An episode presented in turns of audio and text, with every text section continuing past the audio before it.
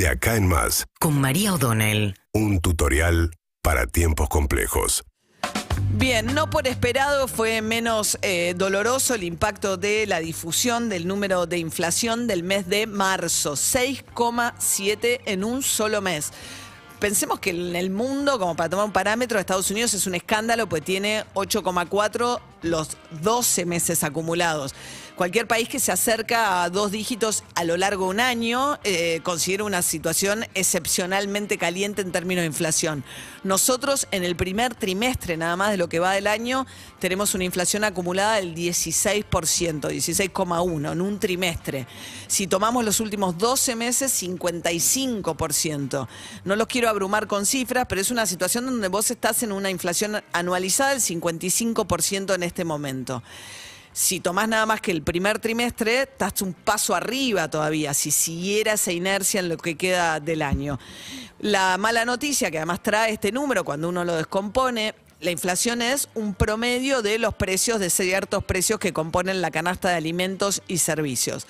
En ese promedio hay cosas que subieron más que el 6,7 y uno de los ítems que subió más, bueno, por lejos subió más la educación porque entró el impacto de la suba de la cuota, indumentaria cerca del 10%, pero vuelve a ocurrir que los alimentos suben por arriba de la inflación promedio.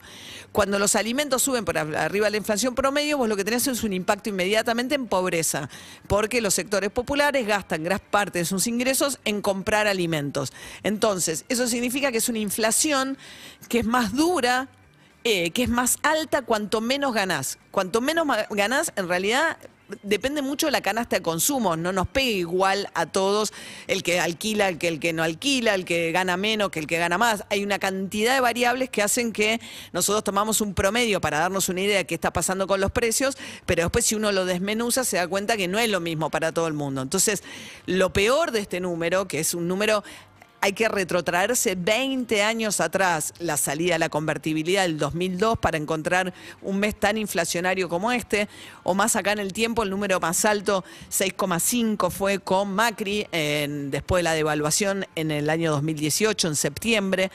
Pero esos fueron shocks muy ligados a la devaluación, saltos bruscos en el tipo de cambio, que en Argentina sabemos que son muy inflacionarios. Esta situación es distinta, porque vos tenés el dólar planchado, pero planchado a niveles que en los últimos meses el dólar eh, blue, que llegó a estar a 220 pesos, hoy está a 195 pesos. Ayer ocurrió por primera vez que el dólar oficial más los dos impuestos que se le agregan cotizó unos centavos por arriba del blue. Y los dólares que se compran a través de la bolsa estaban a 100, perforaron los 190 pesos. El único que sube es el dólar oficial, porque hay una política ahí del Banco Central de no dejar atrasar el tipo de cambio. Entonces, en la medida que la inflación se acelera, aceleran un poquito también la devaluación del peso y entonces el dólar anterior a los impuestos, ya el peso, el dólar está a 113 pesos. Pero quiero decir, este número, entonces, cuando uno lo descompone, está muy empujado, el efecto guerra ahora sí pegó. Pero decíamos en febrero, la inflación fue altísima y tuviste cuatro días de guerra, porque la guerra empezó el 24 de febrero. Vos tenés acá de lleno el impacto de la guerra en alimentos y otros factores. La salida de la pandemia generó inflación a nivel mundial, subió también el precio de la energía. Hay un contexto donde la mayoría de los países está sufriendo este, este problema, pero no en la medida que nosotros lo estamos sufriendo.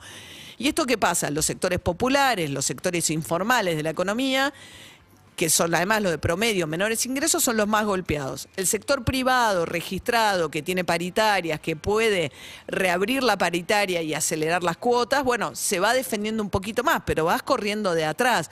Ahora el gobierno fijó como nueva pauta eh, de objetivo el 55% de paritarias, pero el sector bancario ya está pidiendo el 60%, etcétera.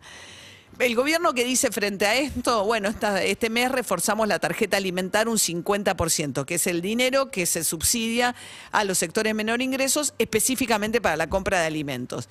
Pero sigue la discusión además dentro del Frente de Todos, que vino de decir Guzmán, parte del problema que hace que nuestra, nuestra inflación, que es un problema en el mundo, esté tanto más potenciada que en el resto del mundo, eh, dice porque hay mucho ruido político. Y si uno mira eso, bueno, ruido político ayer, Cristina Fernández Kirchner metió más ruido político porque se presentó en la apertura de la reunión de parlamentarios europeos y del Mercosur El tema era cómo lograr que la recuperación sea con crecimiento y con igualdad social. Y ahí ella hizo primero toda una disquisición que tiene que ver con su concepto de lo que le pasa a las democracias. Dice, son muy débiles, es un sistema institucional que fue diseñado antes de que empezara el poder transnacional del mundo financiero. Entonces tenemos pocas herramientas. Entonces ahí dice, acá con que te den la banda y el bastón no alcanza, eso no significa que vas a tener el poder. Ahí podría ser un genérico, pero ¿qué agrega ella? Y se burla, lo hace con un tonito jocoso. Y si además no haces lo que tenés que hacer, ni te cuento. Pero no. Entonces ella diciéndole a Alberto Fernández, no te estás parando de manos como te tenés que parar frente a los que tienen hoy una renta extraordinaria. De hecho, Cristina Kirchner dice, hermano, cuando tuviste problemas yo te ayudé y por eso es tan importante el Estado y así se demostró en pandemia, porque dio vacunas, compró vacunas, financió el estudio vacunas y además pagó los ATP, le pagó al sector privado el ATP, le perdonó deudas, le sacó impuestos. Entonces ella dice, y hermano, ahora que te va bien, ¿Qué haces? ¿Me subís los alimentos y golpeas a los más pobres? Ese fue un poco el argumento de Cristina Kirchner que refleja una gran discusión en este momento en el gobierno, que es qué hacer. El gobierno ya dijo, no voy a subir las retenciones de girasol, maíz y trigo, porque sería abrir un conflicto político que Alberto Fernández no quiere abrir, aunque Cristina Kirchner le dice, no estás haciendo lo que tenés que hacer. Guzmán habló de captar de alguna manera la renta extraordinaria, están viendo cómo.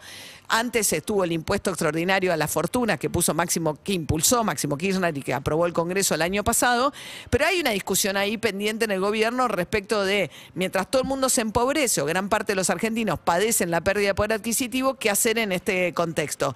Y lo que dice Guzmán es, yo lo que necesito es respaldo político y orden. Si ustedes siguen metiendo ruido, esto solo empeora las expectativas de inflación y contribuye a que la inflación no pare, no frene.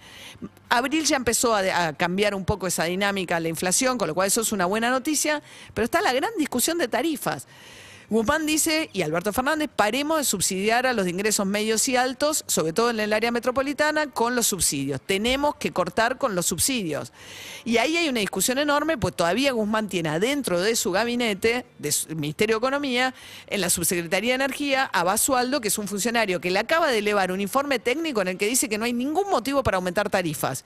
Entonces, los cambios que se vienen, que está preparando Alberto Fernández, vamos a ver si lo que va a hacer es profundizar el rumbo, hacerle caso efectivamente a lo que le pidió él a Martín Guzmán que dijera, que es que lo que necesitan para alinear las expectativas y frenar un poco la inflación es aplacar el ruido político.